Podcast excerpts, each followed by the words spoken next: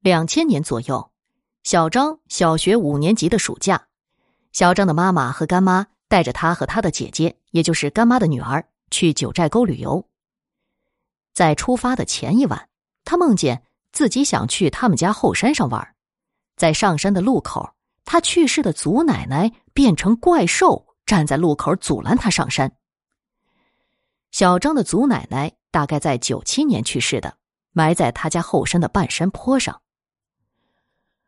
不知道为什么，小张被吓醒了，一直哭。这是他这辈子第一次做噩梦被吓醒的。第二天一早，小张他们就坐着车去了九寨沟。那个时候啊，他们到九寨沟要坐一天的车，当天晚上七点才到吧。他们呢，便在附近的宾馆住了下来。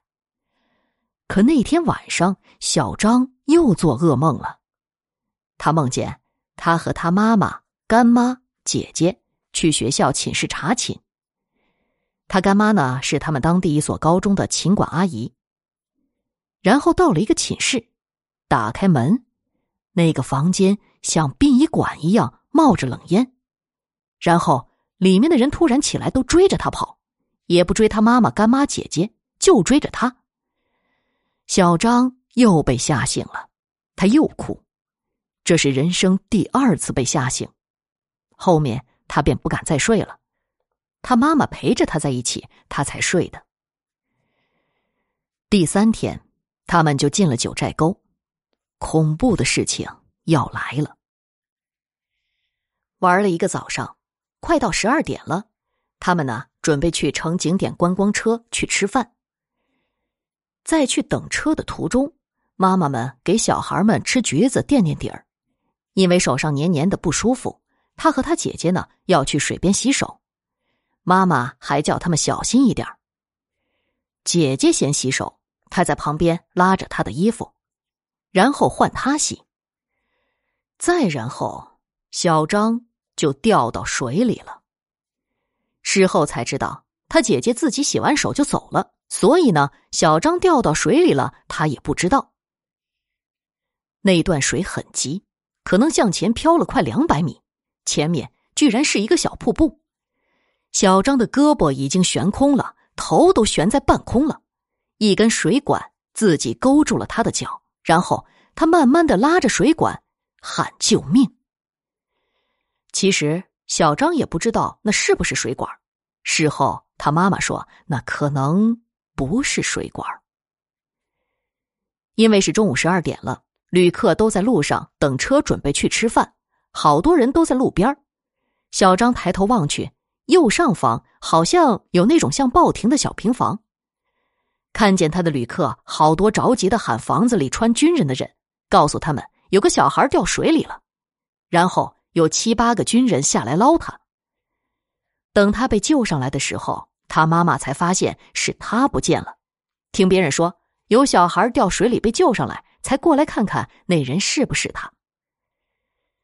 后来那天中午，他妈妈悄悄的给他外婆打电话，喊外婆给他祖奶奶烧点纸，肯定是他祖奶奶在保佑他，他才没事的。至今想起来，那件事儿像做梦一样。他呢，也算大难不死的人了。后来，小张的妈妈说，要是他当时真的死了的话。他也不敢回去见他爸爸了。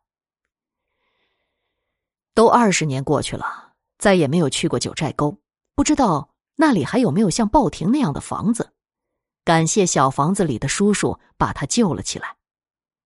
最后讲一点的是，当他掉入水里时，特别的奇怪，手才挨着水，脑袋一猛，他就掉进去了。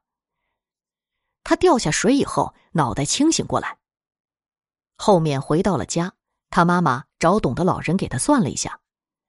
老人喝了一口酒，在他手上放了一张纸钱，把口里的酒喷到纸上，手朝着纸钱一拍，纸钱就出现了一个图案，一条路，有一个地方上面有两个小人的形状。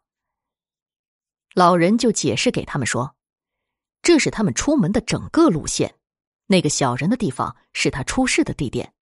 他掉水的地方，在那年四月份有一个十四岁的小男孩也掉进去去世了。他呢，应该是那个小男孩找的替死鬼。小张那年差不多十一岁，而且他不会游泳。这个人也是他们家的一位姑婆，她是真的懂这些的，所以到现在对不能解释的事情都心存敬畏。其实这件事儿还有一些其他诡异的地方。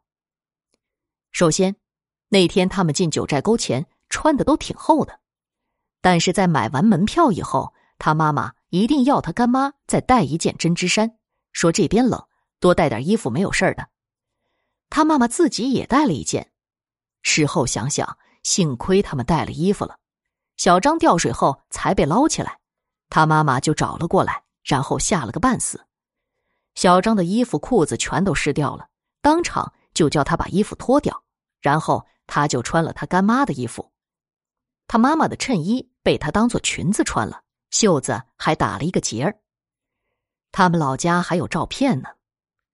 很难想象，要是他们没带衣服的话，小张该怎么办？其二呢，他爸是没有跟他们一起去旅游的。